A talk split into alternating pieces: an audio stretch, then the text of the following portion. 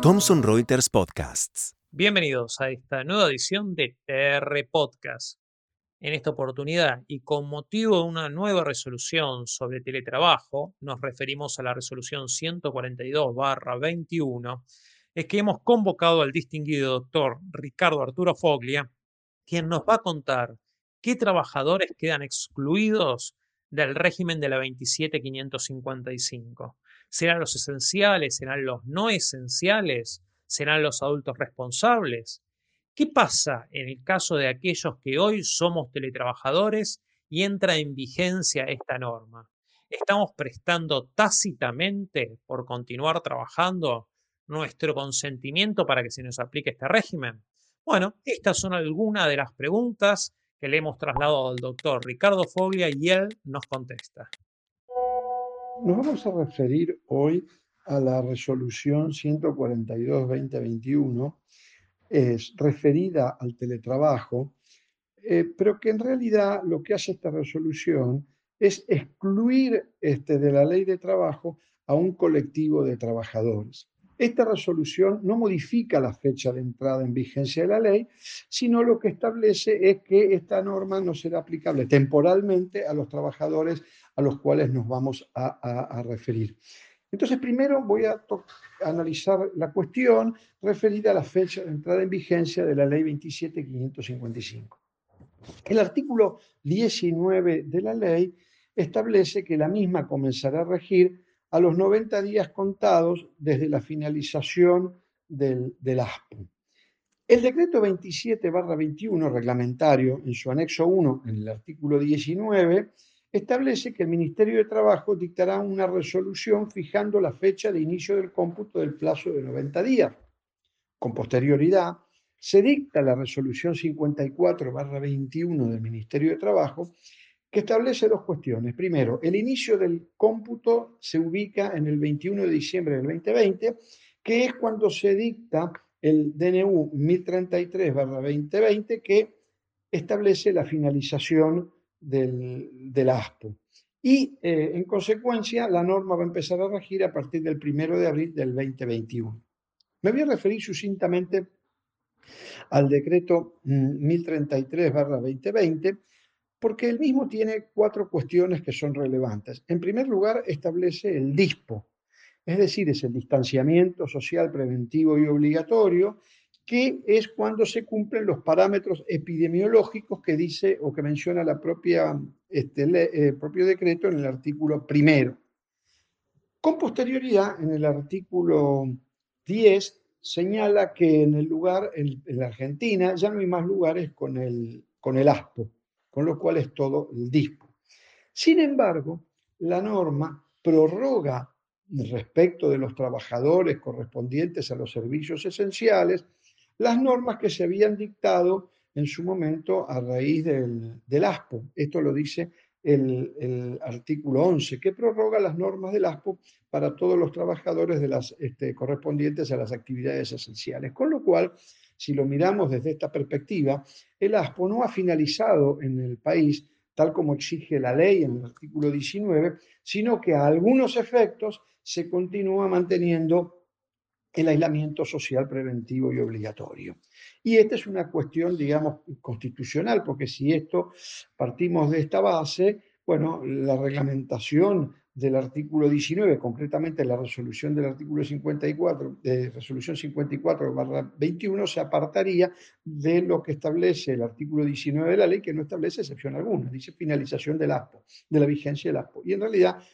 el, el ASPO en algunos aspectos aún no ha finalizado. Vamos a referirnos a la segunda cuestión, que es la resolución 1142-2021, excluye del teletrabajo a cierto colectivo de trabajadores, que vamos a ver. No es que difiere la vigencia de la ley, que va a entrar en vigencia el primero de abril del 21, sino que hay un grupo de trabajadores que queda excluido de la ley temporalmente. Y esto exige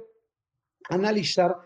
la normativa dictada durante la cuarentena, ya que de aquí se saca el espectro subjetivo de los trabajadores excluidos. Recordemos primero el DNU 260-2020, que amplió la emergencia sanitaria por un año y estableció el aislamiento este, social, preventivo y obligatorio por el plazo de 14 días de las personas que presentaban síntomas de COVID-19, como fiebre y síntomas respiratorios, que eran los denominados casos sospechosos, de aquellos que hubiesen contraído la enfermedad y los que hubiesen transitado o arribado de países este, con zonas afectadas mm, de COVID conforme un listado emitido por la autoridad, digamos, de, de aplicación. Con posterioridad, el Ministerio de Trabajo dicta la resolución 207-2020 que en el artículo primero suspende la asistencia al trabajo con goce de haberes por el plazo de 40 días de los mayores de 60 años, excepto aquellos trabajadores esenciales para el adecuado funcionamiento del establecimiento y los del sector salud, las trabajadoras embarazadas y los incluidos en los grupos de riesgo. Esto es, con enfermedades respiratorias crónicas, cardíacas, inmunodeficiencias y este, diabéticos. Y esta norma, que es el origen del teletrabajo, de la expansión del teletrabajo, estableció que estos trabajadores podían realizar tareas, y estos trabajadores podían realizar tareas de su lugar de aislamiento, debían acordar con el empleador de buena fe las condiciones del desempeño de su labor. Claro, el COVID siguió avanzando y entonces se dicta, poco tiempo después, el DNU 297, que extiende el alcance de todas las, del aislamiento social preventivo y obligatorio para todos los habitantes del país o los que se encontraran en el país, y señalando que estas personas debían permanecer en sus residencias habituales, debían abstenerse de concurrir al trabajo, tenían que percibir sus saberes y tenían la prohibición todos los habitantes del desplazamiento de rutas, vías y espacios públicos, excepto para el aprovisionamiento de artículos de limpieza, medicamentos y alimentos. Quedan exceptuados del ASPO, conforme lo que establece el artículo 6 de ese DNU, una nómina de actividades esenciales de los trabajadores de esas actividades esenciales, nómina que después se fue sucesivamente ampliando. El Ministerio de Trabajo luego dicta la resolución 297 señalando que la abstención de concurrir al trabajo para los trabajadores incluidos en el ASPO y que no correspondían a actividades esenciales implicaba la prohibición de trabajar y que debían acordar este, eh, con, el, con, el, empleador la forma eh, como debían continuar de sus tareas en, el lugar de trabajo y las tareas realizadas, con lo cual había una un doble use variante, uno de modificación del lugar de trabajo y otro de adecuación de las tareas. De esta manera se configuraron cuatro grupos, eh, grandes grupos de trabajadores. Los trabajadores de actividades esenciales que debían concurrir a trabajar, salvo las excepciones mencionadas. Los trabajadores de actividades no esenciales que trabajan desde su lugar de aislamiento, la gran mayoría de los cuales cumplían sus tareas a través de las tecnologías de la información y la comunicación, y de ahí, como ya señaláramos, el auge del teletrabajo, los trabajadores de actividades no esenciales, que no trabajan desde su lugar de aislamiento mm, por las eh, razones expuestas o por no tener aptitud para cumplir con sus tareas, y, porque solamente podían haber cumplido tareas presenciales y no podían cumplir a las mismas, y los adultos responsables a cargo de niños y adolescentes cuya presencia en el hogar era indispensable para el cuidado de los mismos, conforme lo establecía el artículo 3 de la normativa mencionada. Luego, se dicta el DNU 355, delegó en los gobernadores y en las provincias este, la ampliación o, reducción de los servicios esenciales y finalmente también una resolución del Ministerio de Transporte, la 259-2020, que estableció que el transporte público solo podía ser utilizado o solo puede ser utilizado por pasajeros afectados a las actividades declaradas esenciales y por, eh, llegado el caso, el personal docente, no docente o el, alumnado que deba concurrir a las actividades este, académicas presenciales, estableciendo un certificado único habilitante para la circulación. Como dijéramos después, el DNU 1033 estableció que en el país no quedaban más jurisdicciones a las cuales le resultaba aplicable el, el ASPO. ¿Cuál es el espectro subjetivo que queda excluido de la aplicación de la ley de teletrabajo a partir del primero de, abril del 2021. Bueno, son tres conjuntos. Primero, los trabajadores incluidos en el ámbito del decreto 260, a los cuales ya nos hemos referido. Segundo, los abarcados por el artículo 1 de la resolución 207, si los adultos mayores, este, las mujeres este, embarazadas, las personas con las, con, este, eh, movilidades este, detalladas, con movilidades detalladas, y finalmente las personas eh, cuidado a cargo. Y los trabajadores, agrega la norma, en la que el empleador tuviera implementado medidas preventivas para minimizar los riesgos de contagio.